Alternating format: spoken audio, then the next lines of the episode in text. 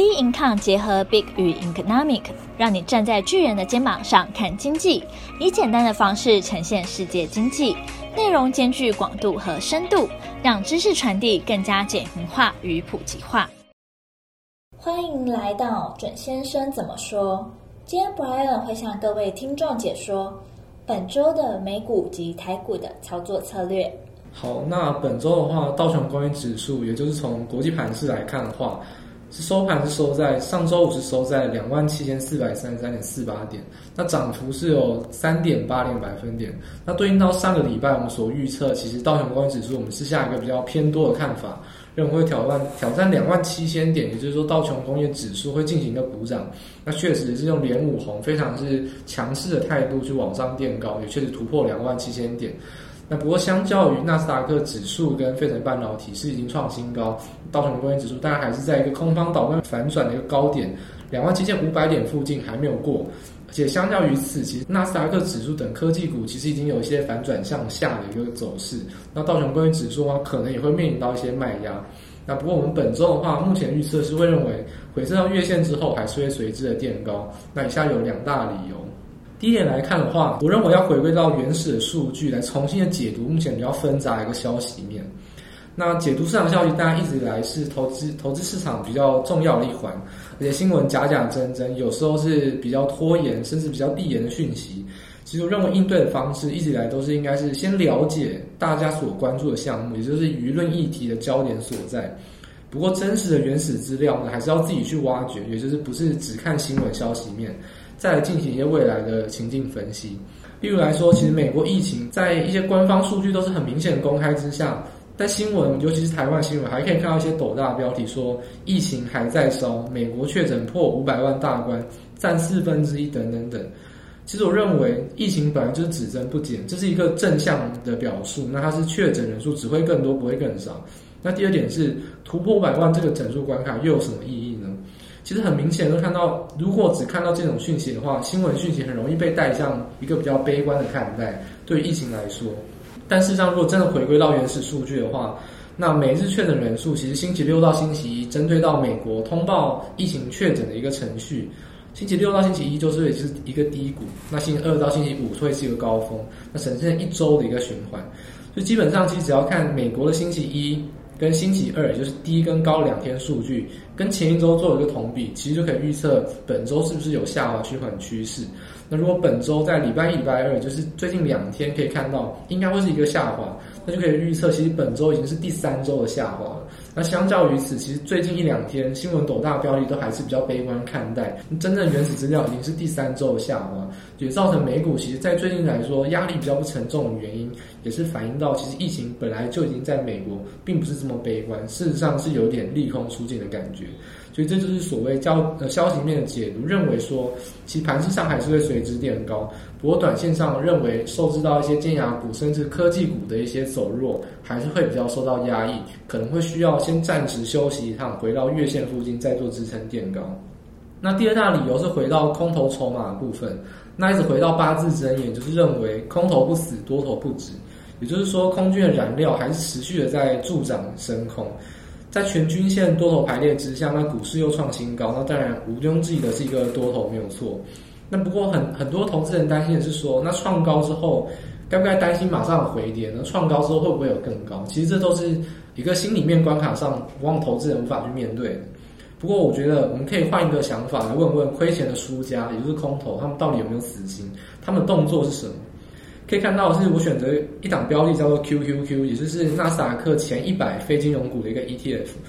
第一个选择重点是因为它涵盖的是尖牙股，那剔除掉一些比较弱势的金融股，那可以代表说这段期间其实最强势、最上涨的一个尖牙股、科技股一个信心指数。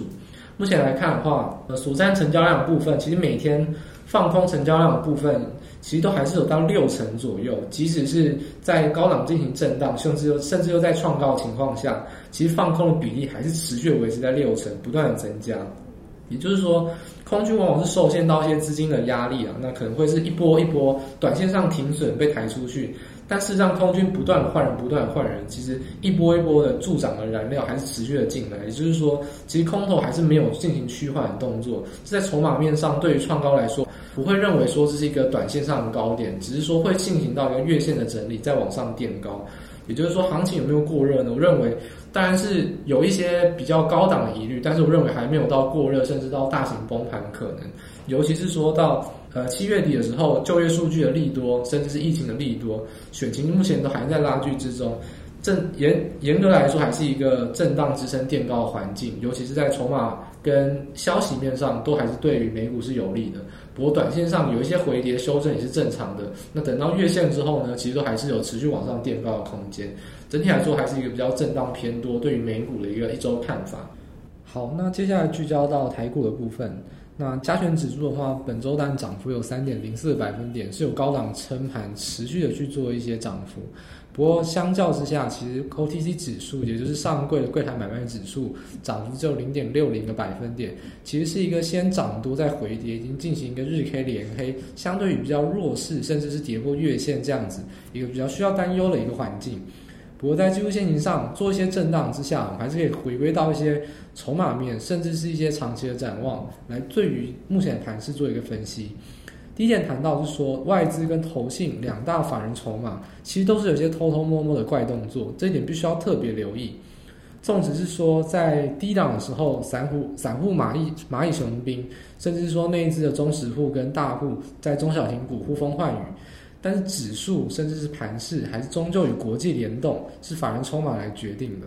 以目前来看，其实八月十号外资从第一点以来啊，一直以来都是现货买卖超随意，那主战场或他们的获利策略都聚焦到台指期上面。尤其是看到八月十号，其实台股呢现货指数是大涨六十五点，那期货是涨了九十几点。其实明显看到，其实今天的量能只有两千一百五十亿左右，是一个明显的价量背离。但是还是运用这个空间，那期现货价差是趁势的来进行一些收敛。那也就是说，这聚焦到盘后的筹码，外资的净多单是反到了逆势减两千七百口，也就是很明显，它是进行到一些逆价差收敛之中的逢高获利调节。那这个利益很明显，外资在这三十点之中就有一些明显的获利调节的动作。也就是说，台股在面临到台指期的一二九二五高点，今天一度的还是来到一万两千九百点之上，但是没有攻过。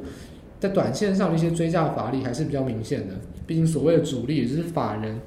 甚至提到是外资筹码，还是对于这边有一些疑虑，甚至有一些高档出货的动作。这方面，我们对于外资对于指数方面的话，会是一个比较有疑虑的空间，认为会是一个比较偏空震荡的一个理由。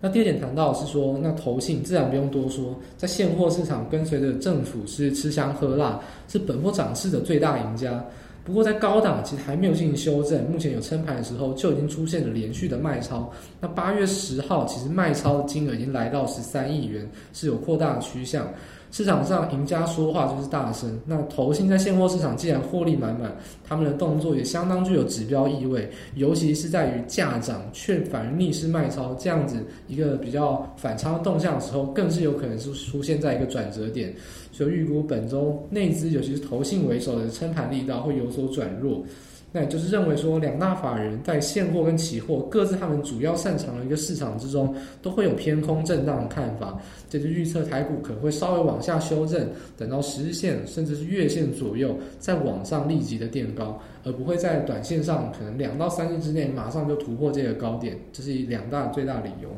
而第二点，光到一个长期的盘势来看的话，其实财报在八月十四号以前，就是 Q2 的半年报的公布的一个底线，其实相当多的个股已经是有缴出亮眼的成绩。那当然不用谈的是中大型的半导体类股，那像是台积电、联发科，甚至是众多的 IC 设计股跟 PCB 类股，都是受惠到一些中美的纷争，其出货的量都是非常逆势成长的。这当然是一直以来所谓呃支撑台股创高的一些要角。那确实在财报上面也缴出符合他们身价的亮眼成绩。不过第二点，其实很多人关注所谓的冷门股。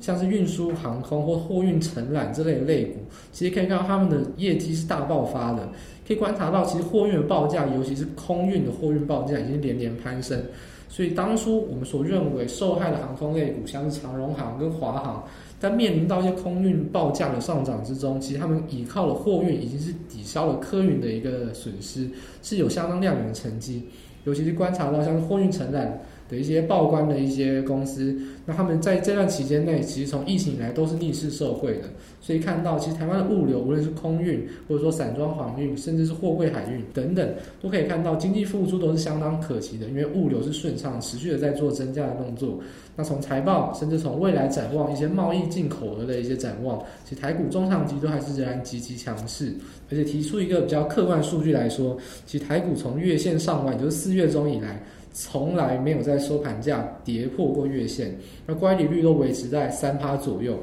相当而言就是沿着月线做垫高的一个具体化的表现。所以目前来看的话，其基本面还是有支撑台股持续创高甚至垫高的理由。所以沿着月线来走，也沿着月线来垫高，依然是目前不变的看法。那短线上的话，当然还是稍微做观望，等到十日线或者是月线有一些明显的支撑力道。那当然进场的话，会建议选择一些像车用零组件，甚至一些手机零组件。进入到呃下半年会有一些拉货潮。那在目前来看的话，撇除掉财报已经有利多出尽之外，这些比较中长期展望仍然会是有一个比较好的一个操作空间。这以上给大家做参考。准先生怎么说就到这边结束。喜欢我们的内容可以订阅。有任何问题，欢迎到我们的脸书专业以及我们的 Instagram 与我们做交流。我们的 IG 账号是 Be In Con 点 IG。我们下期见。